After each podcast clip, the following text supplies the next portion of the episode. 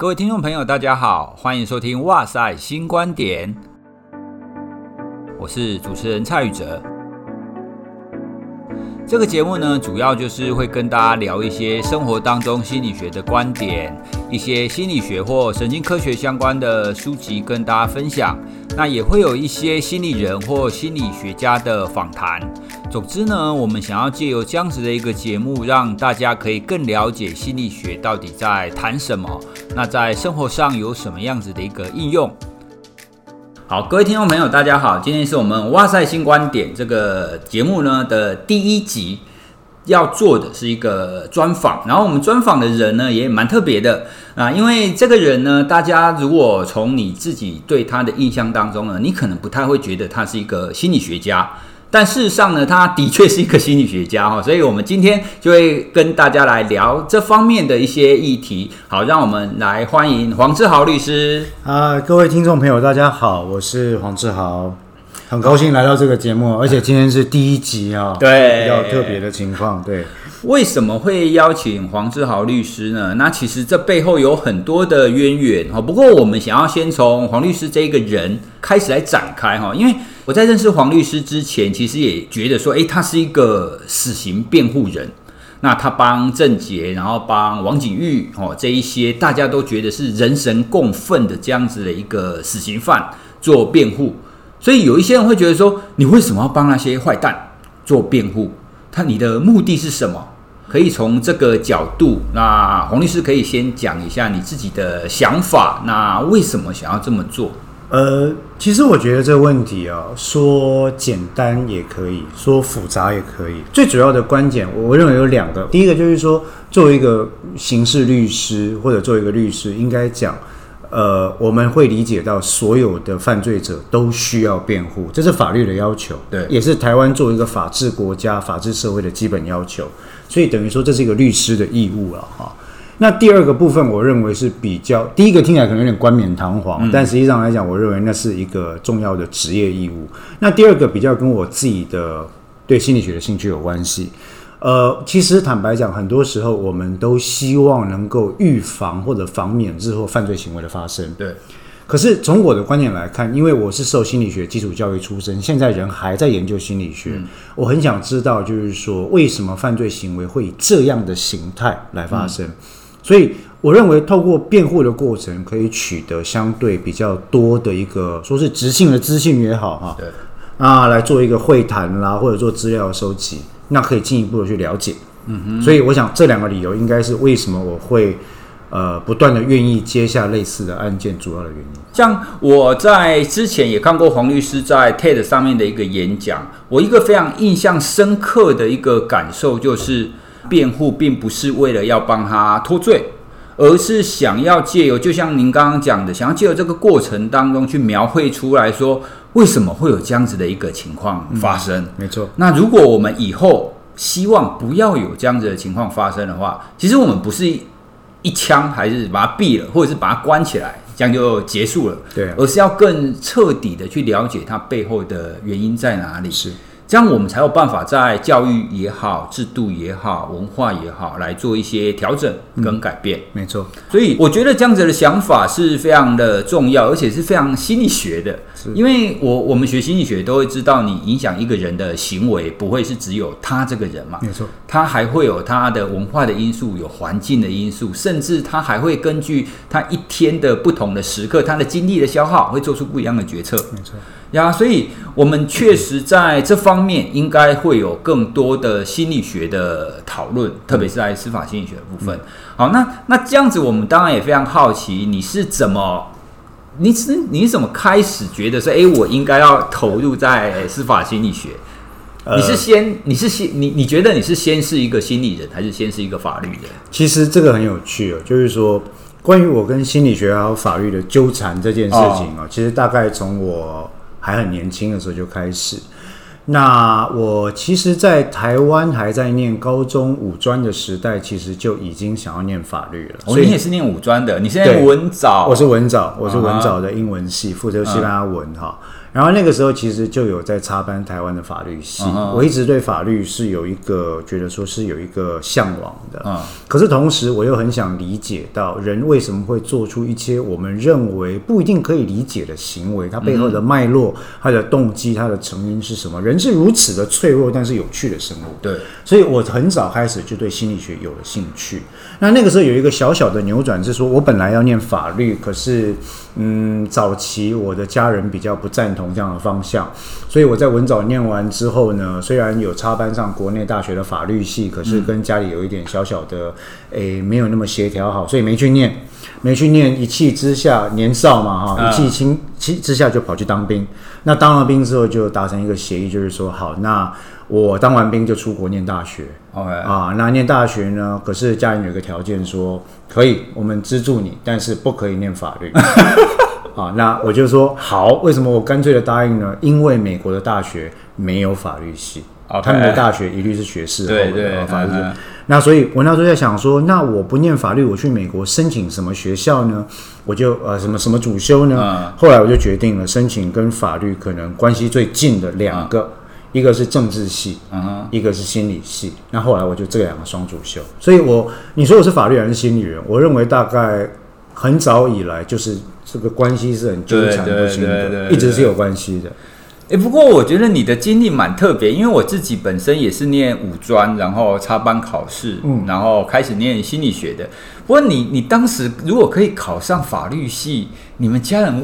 这这这其实是很难的一件事诶，你插班考试考上法律系其实没有那么简单诶，在那个年代，录取的人数是不多。对啊，哎是不多，但是我想有些时候，呃，长辈哈，他也是一个次文化的圈子，那长辈的一个既定刻板印象，他并不那么容易破除。嗯，那所以某个情况来讲，他们当时就担心说，我我当了律师，走进这一行之后，会做我现在做的这些事。结果果不其然，我就做了他们不希望我做的那些事。啊，例如说，呃，蔡老师刚刚提到帮死刑犯辩护，对啊，或者做一个刑事辩护律师，这都是我认为一般的长辈不会太希望看到的。OK，对，不过因为一般律师大家会认为他是一个专业，而且他是社会形象应该算不错，而且收入应该也不错，所以我当我刚刚你那样讲，其实我还蛮讶异的，就是家人会反对。反对你念法律系，因为现在法律系的分数其实也不低啊。嗯哼，嗯哼，啊、呃，没错。那其实我觉得那个时候到后来，他们是有让步了。嗯，就是说你要念法律可以，你不要碰，你不要碰刑案。Okay 那我我觉得这也是个命运的，人生就是这样，越越不要就会越会碰到。结果我就念了法律之后，绕了一大圈，还是回来碰刑案，而且碰出来都是重大刑案。嗯哼，对。呀，那你现在又大台大心理念博士班嘛？对，对，那其实你你有你有什么样子的机缘，或者是你觉得有什么原因必须要让你另外花这么大的时间心力，继续去做这方面的一个学术研究也好，或者是心理学方面的钻研？其实应该这样说哈，我在法律职业的过程里面，特别是不管在处理民案或刑案的过程里面，嗯、呃。我认为几乎没有一个议题跟心理学没有关系，一定的，跟人类的行为或思考内在或外在的动向跟形成的成因没有关系。嗯，我认为这个是不可能的事情。所以在这个过程来看的话，我其实办的案件越多，我对心理学的渴求就越高。我想要知道为什么会这样子。嗯，那慢慢慢慢，一开始是不断的。靠靠着自己以前在纽约大学受过的心理系的训练，不断的去寻找答案。后来我觉得说，那我会希望再做一些研究。嗯，第二个目的主要是我认为，在这个研究的过程里面，我也希望去推广在台湾从来几乎是不太有人愿意注意的心理学在司法议题的应用。那因为这两个议题，我认为大概都需要回到学术领域，对，才能得到比较多的澳元。嗯啊，也会有比较好的一个环境，所以我又回到学校来做一个博士生。嗯哼，对。那你在回到学校的这这些时间里面，你有觉得你应该要比较投入在哪哪个方面吗？比如说在做认知啊，比较偏记忆的，还是在比较偏其他的？因为心理学的领域很大嘛，那跟整个司法心理学，它有非常非常多可以讨论的地方。其实很有趣的是，我觉得其实我们本土的心理学界似乎传统来讲都比较局限在对于心理学的研究或发表这两个层次的思考。对。那我觉得有一点点遗憾的是说，我一直认为心理学是一个高度应用性的科学，它应该要增进人类的福祉，嗯、增进大家对于人类行为跟思考方式的了解，嗯、借此找出背后面对问题的成因。那所以在这个过程里面，我很多时候就会想说，那如果是这样观点来看的话，心理学确实跟法律很多议题相关，嗯，我可以做相关的研究。所以以我自己的观点，嗯。呃，在台湾进行司法心理学的研究，我觉得我自己当然有一个主要研究领域，其实是审判决策啦。OK，哎，审判决策意思就是说，为什么法官、检察官在看一个案件的时候，日后我们也有国民法官，对，就是可能听众啊、蔡老师，你都会去变成一个国民审判官、国民法官哈、啊。像这样的情况，为什么你会决定？你怎么看待被审判者？你会怎么看待证据？你会怎么有这个决策历程？也就是 decision making 这个事情。那这个是我真正在有兴趣研究的领域。对，目前我收的实验或进行的实验，多半是跟国民法官的审判决策历程相关的模拟审判实验。嗯哼。那除了这个我真正想做的学术的研究之外，另外一个则是我认为，我我不能说它这个使命，但是我觉得。法律人跟心理人，大家都需要做的是把这个在台湾并不被注意到的概念推广出去。嗯，也就是心理学跟司法的关系极其密切，对，而且有非常多的议题需要被探讨。嗯，我就说它是个蓝海。坦白讲，我们心理学传统的五大或六大领域，认知、嗯，发展、呃，实验啊、呃，或者是工商组织，对，啊、呃，社会心理等等。我想不出来有一个领域跟司法没有关系。啊，哦，你提到记忆，提到目击证人，提到儿童证词的可信度，提到所谓的呃重大犯罪精神障碍或精神疾患的影响，嗯，提到刑事责任能力，提到侦查，提到测谎，提到认知，提到如何促进法官、检察官的士气，如何提升律师的办案品质。我想不出来一个跟心理学无关的议题。对。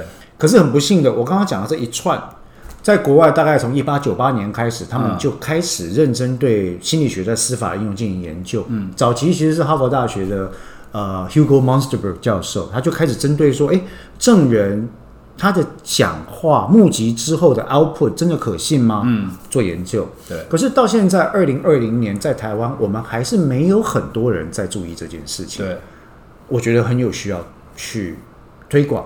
所以这两个大概就是我觉得说要回来再再做进一步的研究，或者再做更多的推广的主要。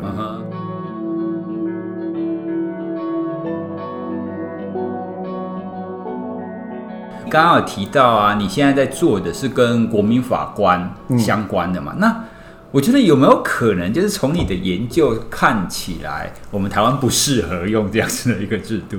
其实这一直是一个很有趣的观点啊。嗯那我必须要指出来的是，在国民法官这个制度底下，目前台湾采用的呃《国民参与刑事审判条例》草案或者《国民参与刑事审判法》的草案，嗯、其实它是使用日本的国民陪审员制或者国民审判员制作为一个基础。嗯，他们认为这是一个制度上的混合设计了，但是它其实就是综合了英美的陪审员制度。跟欧洲的参审员制度把它混在一起做出来的一个制度设计。以台湾目前的情况来看呢，我认为，呃，初步来讲，立法者并没有太去考虑到说人民参与审判是不是不适合。嗯哼，因为他们一直主张这有两个目的。第一个彰显国民是司法主权的所有者的目的，就就是国家是人民的嘛，白话讲对吗？人民做主。嘿啊，你你司法是国家的一部分啊，所以人民也要进入司法。这第一个。第二个，我们不是在心理学上常常讲观察改变行为吗？参与也可以改变行为，嗯、而且参与会改变参与者跟被参与者的行为。嗯、所以我在猜，其实很多立法者或者司法界人士希望透过人民参与审判来让人民理解到司法的真正样貌是什么。嗯哼，走进去司法。那就这一点，其实过去啊，在欧洲跟美国对于人民参与审判都有相当充足的研究，来认定。那一般也得到大概今天已经没有争议的结果是，确实人民参与审判之后会大量的提升他对司法以及公民正义或者一般所谓的公平正当程序的这个理解。嗯，也是一个我们所谓终极的一个公民教育。嗯嗯，对。那当然它有它的成本。可是整个方向是好的，嗯，啊，然后也可以降低人民对于司法的误解或不信赖感，嗯，是没错。哎，目前的实证研究上来讲，例如说，在美国有一个很有名专门做陪审团研究的教授，呃，Valerie Hans 汉斯教授在 Cornell 大学，嗯，他之前的研究都在讲这件事情，嗯，啊，近年已经慢慢移移。研究已经移到那个陪审团跟民事赔偿的决策了，嗯，但是他早期研究其实都已经肯认了这件事，嗯，也就是人民参与司法是好事，对，那所以我想这件事情在台湾没有太大意外的话，应该也是会在近几年通过吧，嗯哼，对，但但我想象的是，如果今天你叫我去参与它当中的这个审判，我觉得我在参与之前，我需要受很多的。教育训练才有办法。那这这里面有一个有趣的一个，嗯、这跟决策有关哈，就是说，当我们在决策的时候，依照决策理论来看，你需要的是有两种模式，嗯、你需要的是手把手、师傅学徒制的决策训练，嗯哼，还是一个受过正常教育的人，你只要一个决策框架，OK，这个框架指的是我给你一个不偏不倚的中立环境，Number one。嗯第二个是我给你大量的对称性的、开放性的资讯，对，促成一个中立的决策环境给你。Uh huh. 这是两种不同的看法。啊、uh，huh. 传统的司法官或法律人教育采取的是前者，第一种，对。可是近年来的实证研究指向后者，后者的好处是我们刚刚提到，第一个可以避免某一个行业的决策模式被垄断。没错。那现在的情况，我想。不是大家都会笑说什么恐龙法官啊、恐龙法律人啊？我觉得这里面最大的鸿沟是说，每一次一个案件判出来，大家觉得哎不太对劲，媒体的因素我们先不讲啊，嗯、觉得怎么跟我的感情期待不符的时候，嗯、法律人一看就觉得就知道说，其实这法官只是依法判决。对，可是人民不知道这件事情，这里面就出现一个严重的资讯落差。嗯、那所以我认为这个情况就是台湾目前采取我们刚刚讲的第一种模式。司法独占，嗯，司法决策独占，那它是一个所谓手把手的仕途模式，以至于说司法官有苦无处诉了，嗯，嗯，我也没办法召开记者会跟每个人民解释啊，好，然后发言人出来讲，大概有公无我听不，对对。那这是目前的问题。OK，那实证研究指出，其实不管是德式、德国式的参审制，或者是美国式的陪审制，嗯、都可以大幅度的促进人民对于司法的理解，嗯，也可以把这个效果递延到下一代的公民教育。OK，所以本质上，我认为它对一个民主法治社会的成长是有帮助的。哦，所以也就是说，我不需要特别去上课，还是教育训练，所以。我就应该这样讲，回答蔡老师直接问，就是说，现在我们采取的人民参与审判，采取就是呃第二种模式，给你一个 decision making framework，对，决策框架，喂资讯给你，法官就变成一个中立的程序主持人，啊，你就检方跟辩方去打架嘛，你们就提证据资讯嘛，然后法官就带领着这些所谓的国民法官素人嘛，嗯，一张白纸最好。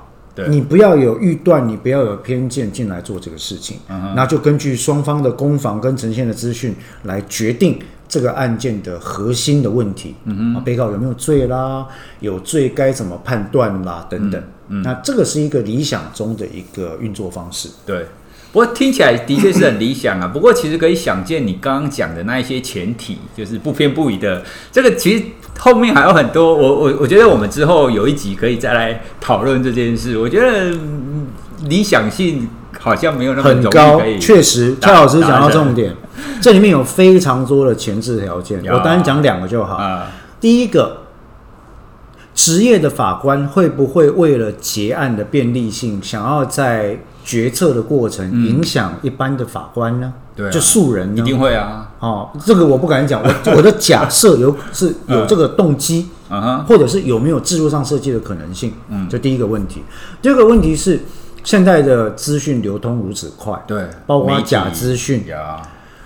这些素人法官在进来审判之前，如果已经完全的受到报道对这个案件的影响，那该怎么办？对，这两个其实都是目前我在。在注意跟在研究的议题。对，那实验设计我们现在多集中在第一块，慢慢慢慢我们会把实验设计移到第二块，嗯，加入媒体因素的影响。OK，对，OK。刚有跟一刚开始跟大家讲，我们今天第一集为什么要请黄志豪律师来？其实啊，大家可以从他刚刚所谈的过程当中，他谈到了非常多，我们必须要不不只是法律，还有心理学，我们必须要给大家更多的。认识必须要更了解心理学的内涵，或者是法律的内涵。没错，这样子我们整体不管是司法啦，或者是审判啊，才会有所提升。是我我跟大家提第一次我遇到黄律师的情况，我我觉得蛮妙的，因为第一第一次我就傻傻的，我想哎、欸，那个这个人好像蛮有意思的，我就邀请他去高一演讲。不过他演讲那一次，我实际上没有去听，只有后来吃饭的时候，我第一次遇到他。嗯，那第一次遇到他给我的印象，他在前几次的交谈过程当中，他要提到说，我觉得我们心理学应该要大大的推广，我们要多让大众了解心理学。我那时候非常惊讶，你知道吗？因为为什么一个看起来是一个在律师界的，在在在说要要多做心理学的推广？那后来啊，我们为什么会开启？这个 podcast 的执行呢，我我跟大家报告，其实有一个很大的原因，也是因为黄律师的关系。因为想做 podcast，其实我我想很久了，但是你知道人就是这样嘛，就是你想做，可是总是你觉得懒惰的因素，会觉得啊，看一个好时机再来做，拖延心理学。对，那那就有一次黄律师就就 send 个讯息给我说，哎。我们要不要来做一个什么样子的频道？看是要用 YouTube 也好，还是用 Podcast 也好，等等的。那当时我说，哇，这个上天掉下来一个推手，然后推着我往前进。那人就是这个样子啦，有伙伴，那你就觉得，哎。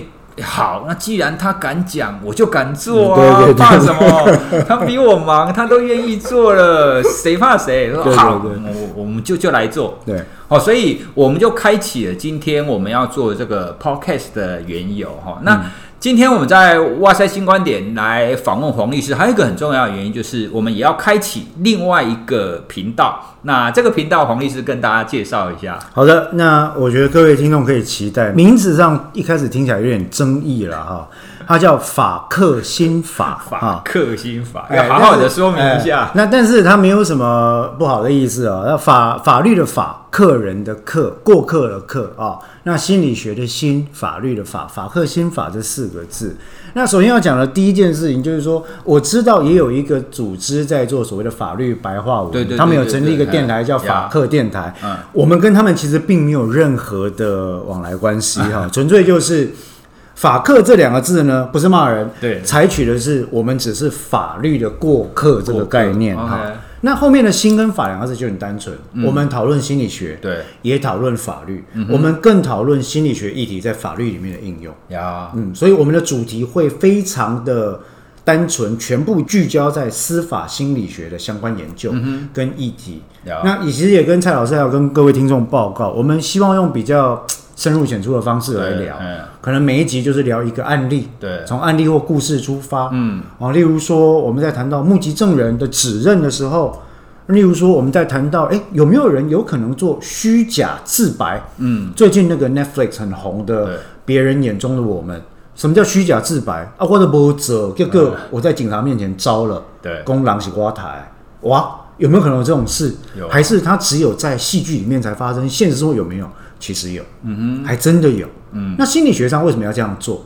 法律上怎么看待这件事情？我觉得它就是一个很有趣的观点。嗯哼，当时黄律师在跟我提这件事情的时候，哇，这个真的是非常的吸引人，因为我对于司法心理学是完全不了解，但是他提到了很多的案例，哦，跟提到这一些凡其其实凡是只要是心理学，然后我完全不知道，我觉得哇，这真是那个非常吸引人的。所以他一直说，哎，这个我们做这个频道会不会没有人要听？我说不可能，一定非常有人要，一定很多人想要了解。因为从我开始在教心理学啊，其实很很常遇到有人问我说，我想要多了解跟犯罪、跟司法相关的心理学，我应该要去哪里？是。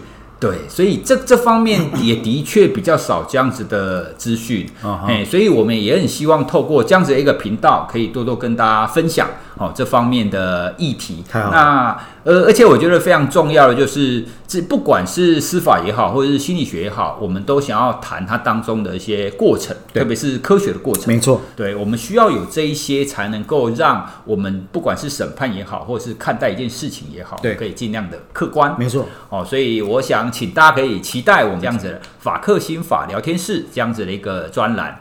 好，那我们今天的专访的最后呢，其实要做一个很有趣的尝试哈，因为我想要让每一次的专访有一个很很轻松的结尾哈，所以我们设定最后呢，就是我跟来宾呢，我们都要讲一个笑话。好，那我们要比赛，就是哈这个笑话谁能讲的比较难笑，还是比较冷哈？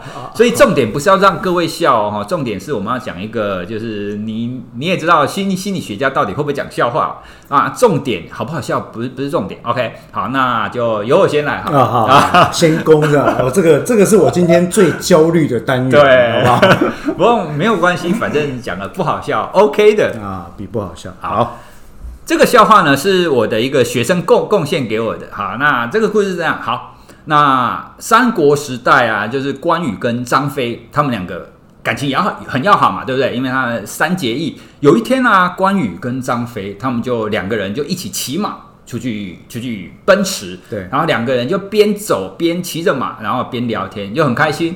那关羽因为骑赤兔马嘛，对不对？所以比较前面，他骑在比较前面一点。对。那所以因为他骑在前面啊，所以他就比较回头跟张飞这样聊嘛，对不对？对。那聊聊聊聊聊，那一边聊边骑，张飞就发现啊，惨了，前面前面就到悬崖了，哎，怎么办？那因为关羽一直回头嘛，没没看到，对。所以啊，他又赶快急呼：“二哥，你快乐吗！”要勒马嘛，对不对？对。对那、啊、然后呢？关羽就这样很微笑说：“呃，三弟啊，我很快乐。”结果关羽就足了，就就就醉了，哎，他就死了。其其实我觉得还蛮好笑的，其实我觉得蛮好笑的。好，那啊，相相对于这个笑话呢，我要这讲一个，就是说跟心理学有关的。好，那那某天有一天，某甲跟某乙呢，都是心理学的学生了啊。嗯那有一天呢，这个某甲跟某乙在对话哈，然后某甲就是说：“哎，我跟你说啊，那天哈，我到外面的书店啊，那看到了一本拖延心理学，嗯，因为我一直有这个拖延的毛病哈，所以我当下就买了。然后呢，这个买了之后呢，我回家就开始看。然后某乙就说：好，那你看了之后，然后呢？嗯，某甲就说：然后没有了，因为我到现在书还没有打开。”他不是开始看了吗？对他，他要开始看，但他书还没有打开。所以这个笑话就是一个典型的冷笑话，在讲拖延这件事情。抱歉，抱歉，哎、欸，今天应该是我赢了。这点哎，不过我我我觉得蛮蛮有意思的。其实这我我觉得这个笑话它的点在于，就是他他好像真的已经当下做了什么事情，但实际上他还是那种拖延的。我我为什么对这个笑话特别有感？是因为哈，我常常干类似的事情，就是书买了，看到一本书，你觉得哎，这个要买。就买回去之后呢，就放在厕所，放在客厅，然后你经过的时候就看它一眼，你会觉得它很哀怨，因为你没打开它，然后你就会说，总有一天我会把它打开，但那一天都还没有来 到。对，我觉得你不孤单哎，我觉得你你这么讲，我们会引起广大的听众的回响，应该有很多人是这个样子，因为其实我也是这个样子。那我我觉得我们可以再来一集来聊这个，就是拖延的，对对，然后书那么多看不完怎么办？真的真的。